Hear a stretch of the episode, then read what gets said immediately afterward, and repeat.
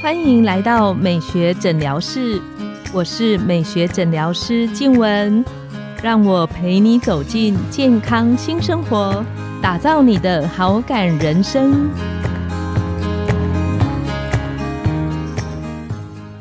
Hello，各位听众朋友们，大家好，我是你们的主持人静文，欢迎来到美学诊疗室，跟着黄医师聊健康，懂保养。听众朋友们。不知道你们有没有曾经过有这样的经验，就是你晚上睡觉的时候躺在床上，然后呢把你的手轻轻的放在你的肚子的时候，突然感觉到肚子有一种脉动的感觉，就是觉得肚子好像有东西跳动的特别快、特别明显。我还记得我那时候在医学系学生时代的时候，有一天躺着突然摸到，然后我就想起上课讲的。就是我们的肚子有时候可能会有一些动脉瘤，然后它会血流特别丰沛，所以它的那个脉动会比较厉害。那其实肚子或是动脉瘤这个东西，一般的朋友比较少听到。那今天为什么想要特别邀请心脏外科的医师来跟大家聊聊这个主题？是因为这个东西，我说它比沉默的杀手还更危险，因为它几乎不容易被注意到。可是他一旦出现状况的时候，他几乎没有存活的几率。所以，我们今天想要特别邀请到袁医师来跟听众聊聊，什么叫做动脉瘤？那它可能发生在身体的哪些部位？那我自己应该要怎么样去可能察觉到，然后怎么样去保养照顾身体？那有听我们这几集节目的朋友们都会知道，袁医师他是前振兴医院心脏血管外科的主治医师。那他也是重症医学会的专科医师，专精在静脉曲张的微创治疗以及心血管疾病的诊断跟治疗。我们欢迎袁医师。好，各位听众朋友，大家好，主持人好。今天要来跟大家分享这个沉默的杀手，就是超沉默，对，超沉默的杀手，主动脉瘤的部分是袁医师可以先跟我们聊聊什么叫做动脉瘤。好。其实哦，我们常常如果跟病患说哦，你有腹主动脉瘤，病人就会晴天霹雳啊，我得癌症了吗？其实这个此瘤非彼瘤，这种腹主动脉瘤有两种形态，一种是梭状，一种是球囊状。那比较常见其实是梭状，梭状就是你的血管的某一个部位，然后它整个膨大，两侧均匀的膨大变大。然后像一个梭形，那主要会来自于高血压啦，因为血压高的时候，我的血管是有弹性的嘛，那血压高，我的压力就很大，那就像我在吹气球，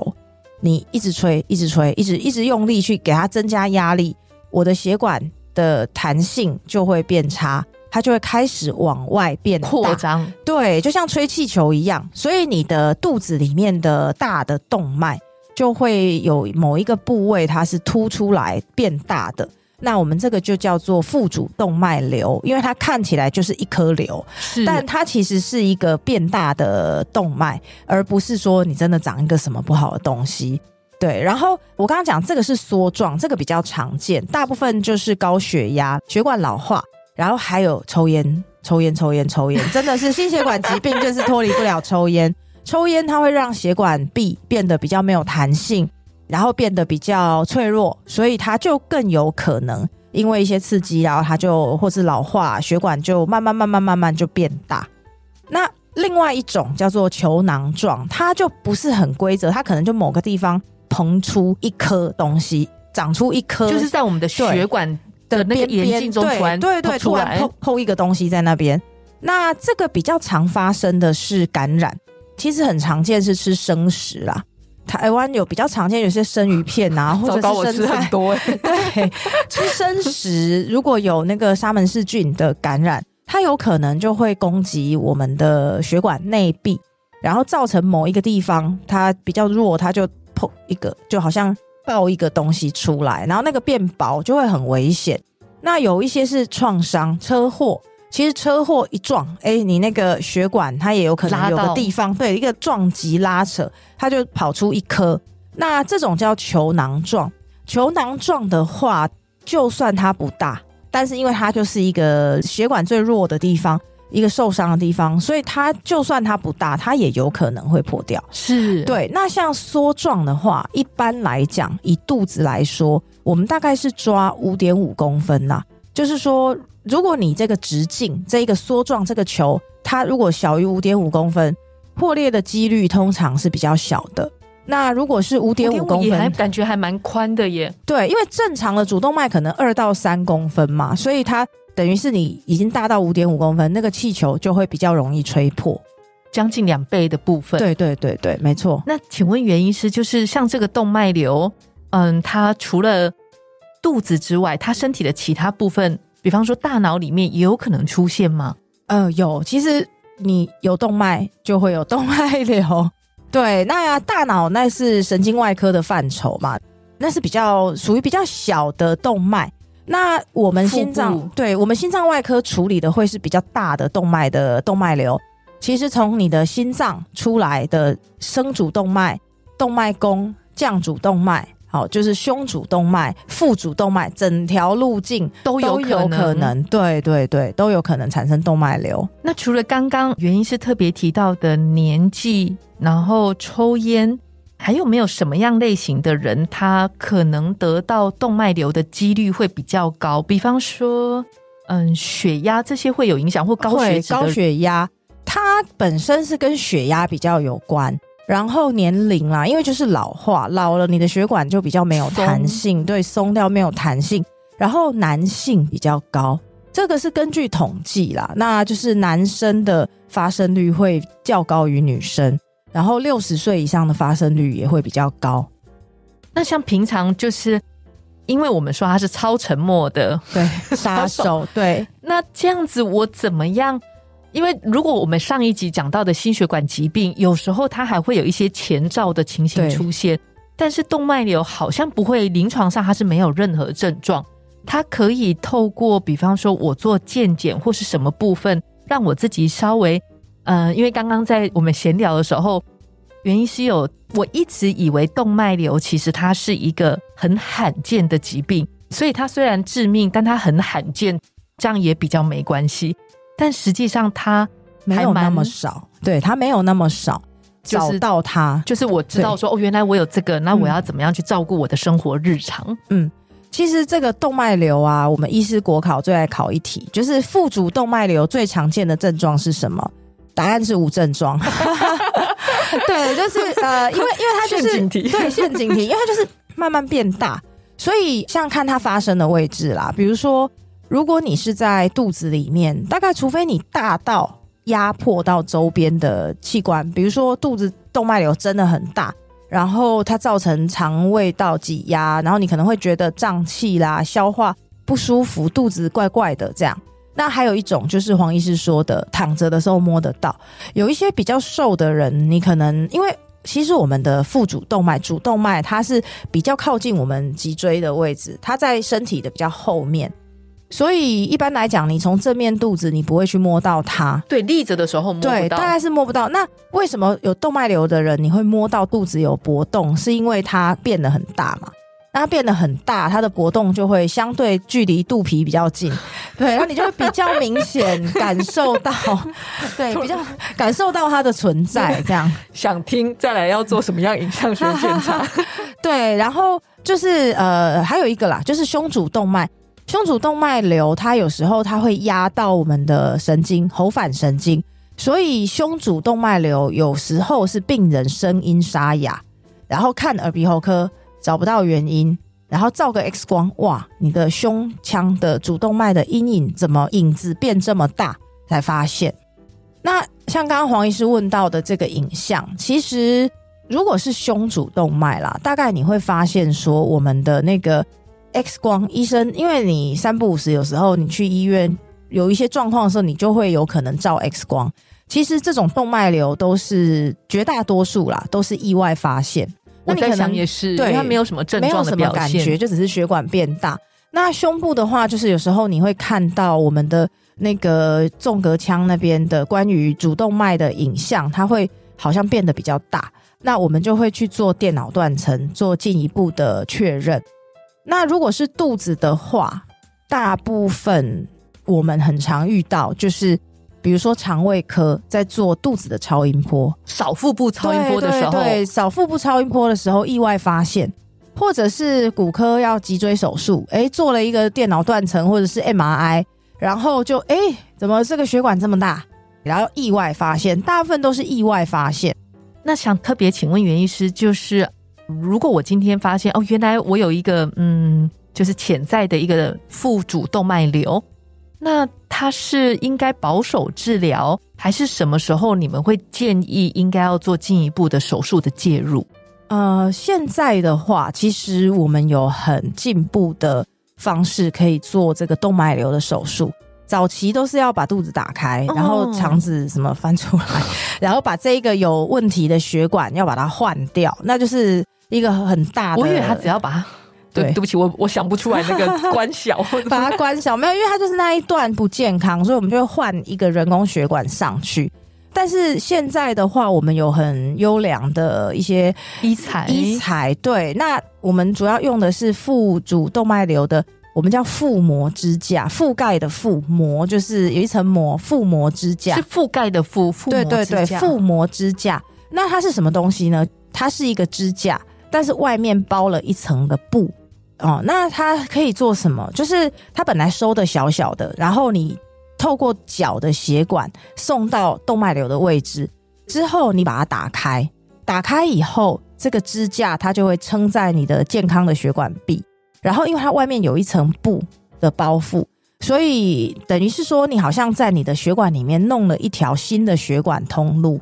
你把它盖起来了，所以血流就流我中间这一个被包围的中间这一段路，那它就不会往旁边那个膨起来的地方跑，因为我里面有一个腹膜支架。那它就是血流，我就流中间，感觉好像放一个新的水管在我的主动脉里面。在血管里面不是放在血管外面。对，不是。它以前的手术是我要把它切掉，再换一个新的。现在的话，我们就是从我们的脚的动脉，然后把这个支架送到我们动脉瘤的位置，然后把它打开，它就会撑起来，那就会。等于是，它就让这个血流我们只留在里面，有点像是您刚刚提到的，像吹气球，我现在就让它固定，只能吹这么大，不再往外扩，它就不会再往外扩。那外面的部分，它就会慢慢慢慢的血栓，然后萎缩，因为没有血流，它就慢慢萎缩。那你中间主要的通道都是这一个支架，走在这个支架里面，那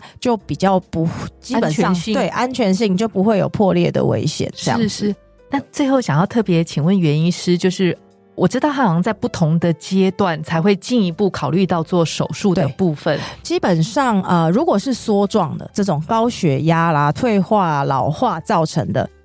我刚刚讲五点五公分以上，它的破裂的几率就会大增。那健保给付就是五公分就可以做这个腹膜支架。所以你不用等到破掉，你就是五公分的时候，对，五公分的时候就可以做。然后或者是半年，你发现之后，每半年到一年你要做一次的腹部超音波或者是电脑断层，去看它的变化。那如果发现它很快的变大。那我们就要赶快采取一些作为。对，那如果是刚刚讲的那种囊状的，就是比如说是生鱼片啊，造成感染这种，对，如果如果是这一种的话，因为它就算小小的，它也有可能会破裂，所以那个的标准就会比较低。就是你可能觉得它有危险，然后或者是我们看旁边有一些感染的情况，我们就会在搭配抗生素治疗，然后也会做这个支架。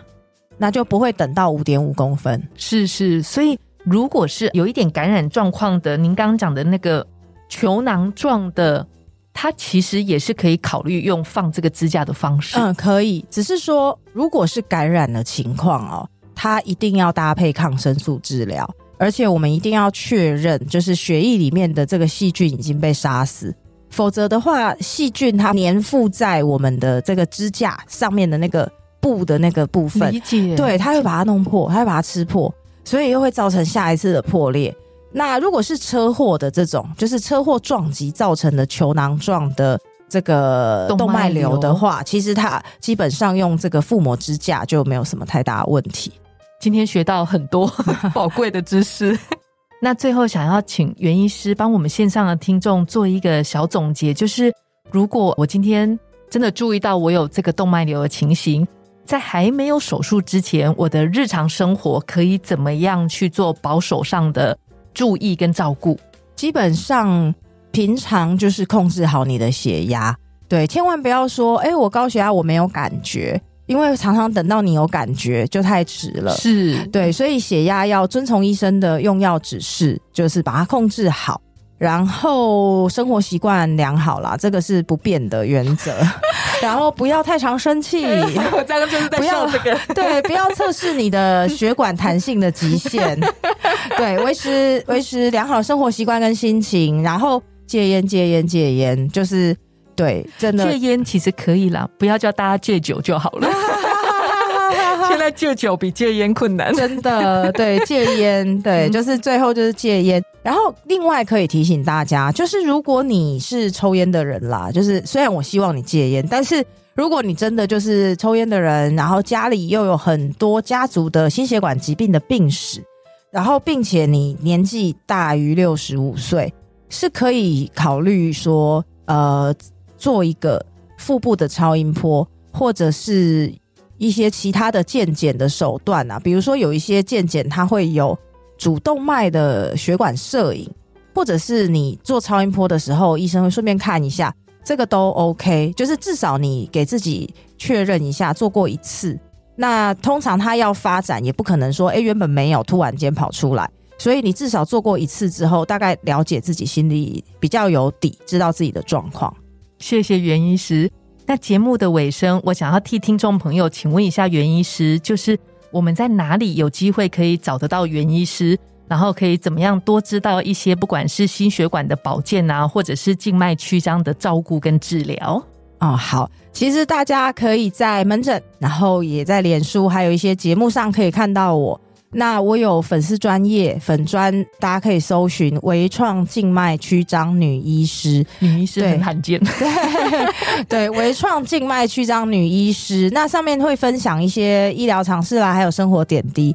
另外，其实我有自己的网站。主要是跟大家分享一些医疗的资讯，欢迎大家可以在网络上找到我们分享的一些医疗常识。我们也会把相关的连接放在我们的节目资讯栏里面。最后就是我星期一下午会在那个中孝动画捷运站附近的中心医院，是在中心医院看诊。然后星期二、四、五的下午是在。台北的核心妇幼诊所在内湖的核心妇幼诊所看诊。那星期三主要服务桃园的民众，星期三会整天都会在呃卫福部桃园医院这样子。所以如果有不管是心血管的保健的方式，或是静脉曲张的相关的治疗跟照护，都可以请问袁医师。可以，就是可以透过粉砖跟我们联络。今天我们的节目就来到了尾声，美学诊疗室欢迎你们再度光临，我们下次见，拜拜。